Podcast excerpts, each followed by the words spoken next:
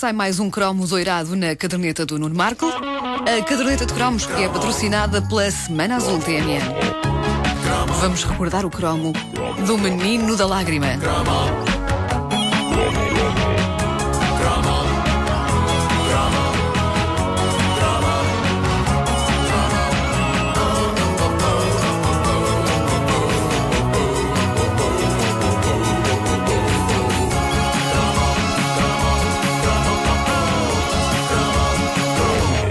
Nos anos 80 que fiz os meus primeiros avistamentos do chamado Menino da Lágrima. Epá, tu não Ah, vais falar disso, epá. Vou falar Epá, disto meu Deus. e vocês vão ficar arrepiados Não, já estou, com esta já edição da estou. Caneta de Cromos. Arrepiados. Se eu não ficar, Eh, posso mandar-te um calduço? Podes mandar-me um caldo. Tá bem. No fim a gente logo vê se ficas ou não e depois logo se decide a coisa. Ah, É que eu bom. tenho um problema hormonal e não Ahm, fico arrepiado. Ah, é? Raios. Bom, havia casas. Então deixa-me cá já preparar o pescoço. Bom, havia casas de colegas meus que ostentavam orgulhosamente um enorme menino da lágrima numa das paredes de casa. E aquilo sempre me fez confusão, porque não só o menino da lágrima é má arte, como é doentio. Que pessoa, que pessoa no seu perfeito juízo gosta de ter na parede em casa um quadro com uma criança em sofrimento? Aparentemente, grande parte da população portuguesa, já que ainda hoje o quadro do menino da lágrima é um best-seller nas feiras deste país. Eh, Sou sincero convosco, o raio do quadro sempre me meteu medo e eh, nunca percebi porque é que as pessoas não preferiam um quadro de uma criança a rir ou a sorrir. Talvez isto tenha a ver com o fatalismo clássico dos portugueses, com o fado, com o culto do sofrimento, mas seja como for, é terrível, é terrível. Bom, eh, foi também nos anos 80 que circulou todo um espetacular mito urbano sobre o menino da lágrima, ali com um pé na realidade e outro na fantasia. A primeira vez que eu ouvi a história secreta do menino da lágrima foi contada por um colega meu de escola, fã de heavy metal, cuja avó tinha o quadro em casa e eh, ele achava que aquilo era o máximo. Epá, peraí. Portanto, é repara, isto é um quadro transversal. Gosta a avó católica e pacata e gosta ao neto metálico. Porquê é que esse meu colega gostava do quadro? Porque o mito sobre o menino da lágrima envolve Satanás.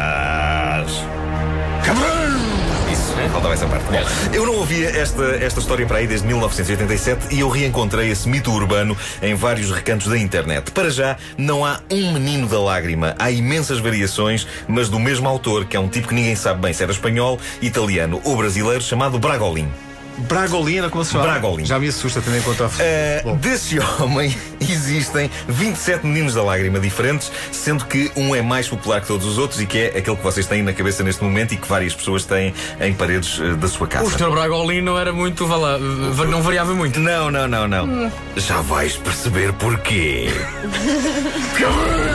Boa, ainda bem que metes o trovão que eu esqueço-me. É o trovão, muito bem. Aparentemente, Bragolin era um pintor frustrado que não conseguia vender nenhum quadro. Porque seria? Ah, e à falta de um contrato com uma galeria, fez um contrato com o diabo ele próprio.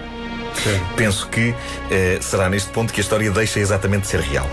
Ou seja, logo no fim da primeira frase entramos no mito, o que é ótimo, fica já despejado. Bom, eh, Bragolin terá feito então um pacto com eh, o demónio e isso fez com que os quadros do pintor começassem a vender à bruta.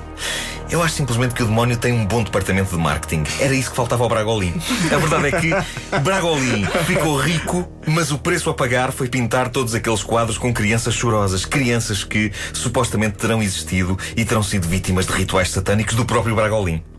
Este mito urbano é tão espetacular que se diz que foi o próprio pintor Bragolin que o foi contar à televisão, numa das emissões do programa brasileiro fantástico da Rede Globo. Embora ninguém se lembre disso alguma vez ter acontecido. Seja como for, acho notável o conceito de um homem ir à televisão que, sim senhor, é ele o autor do quadro do Menino da Lágrima e que, sim senhor, teve de sacrificar 27 jovens para os pintar. É notável ninguém se questionar. Então este homem não foi preso logo a seguir? Só, nem que fosse para interrogação, pronto. Eh, eu acho que ele devia ter sido preso só com base na informação de que era o autor do quadro do Menino da Lágrima. Eh, Sim, eu- e esse homem não pode estar em liberdade. Bom, há outras variações do mito estudadas por especialistas em satanismo e eh, no quadro do Menino da Lágrima, porque existem profissionais desse ramo, pessoas que estudam o Menino da Lágrima. Coitados. Eles dizem coisas notáveis, tais como o facto de, em todos os quadros do Menino da Lágrima, existirem demónios escondidos na pintura. Que só se vêem em alguns ângulos. Há outros que dizem que sempre que há incêndios em casas onde há um quadro do Menino da Lágrima, tudo arde, exceto o quadro do Menino da Lágrima. E há quem diga que isso tem a ver com outra versão da história de Bragolin, a que diz que ele vivia em Madrid e que albergou no seu ateliê um petit sem abrigo que toda a gente no bairro dizia ser uma criança demoníaca. Obrigado, obrigado. Uma criança capaz de provocar incêndios com o poder da mente. Bragolin esteve-se nas tintas para o que diziam e, em homenagem ao jovem, pintou-o naquele quadro mais famoso do Menino da Lágrima. Daí a uns dias, gigantesco incêndio no ateliê dele e só o quadro resistiu às chamas. Não, já passou trovada, já Ah, passou. já passou? Ah, pronto. Agora, então chuva, um bocadinho de chuva só. Isso. Isso é chuva. Isso é chuva. É, é chuva. Ou então. É a chuva de um cão para um poste. Do A minha teoria é que os quadros do Menino da Lágrima são apenas isso: quadros e dos piores que alguma vez alguém pintou.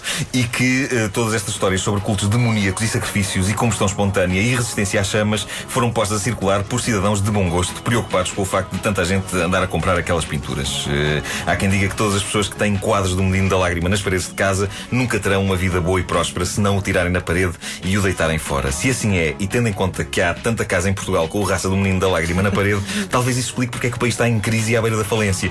Minhas senhoras e senhores, se têm o quadro na parede, deitem-no fora já! É uma campanha que estamos aqui a lançar. Deitem fora o vosso Menino da Lágrima, porque é ele que tem estado a impedir este país de ser grande. um trovão só agora para o fim. Eu avisei que Nesta ficava- altura, os nossos ouvintes na Grécia a pensar: Ah, então era isso, era isso, pá!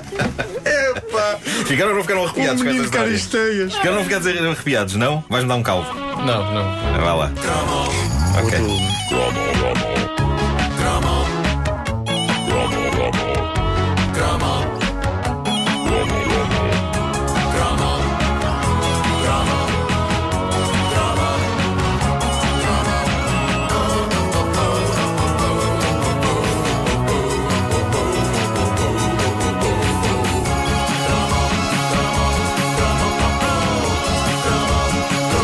Caderneta de cromos é patrocinada pela Semana Azul TMN.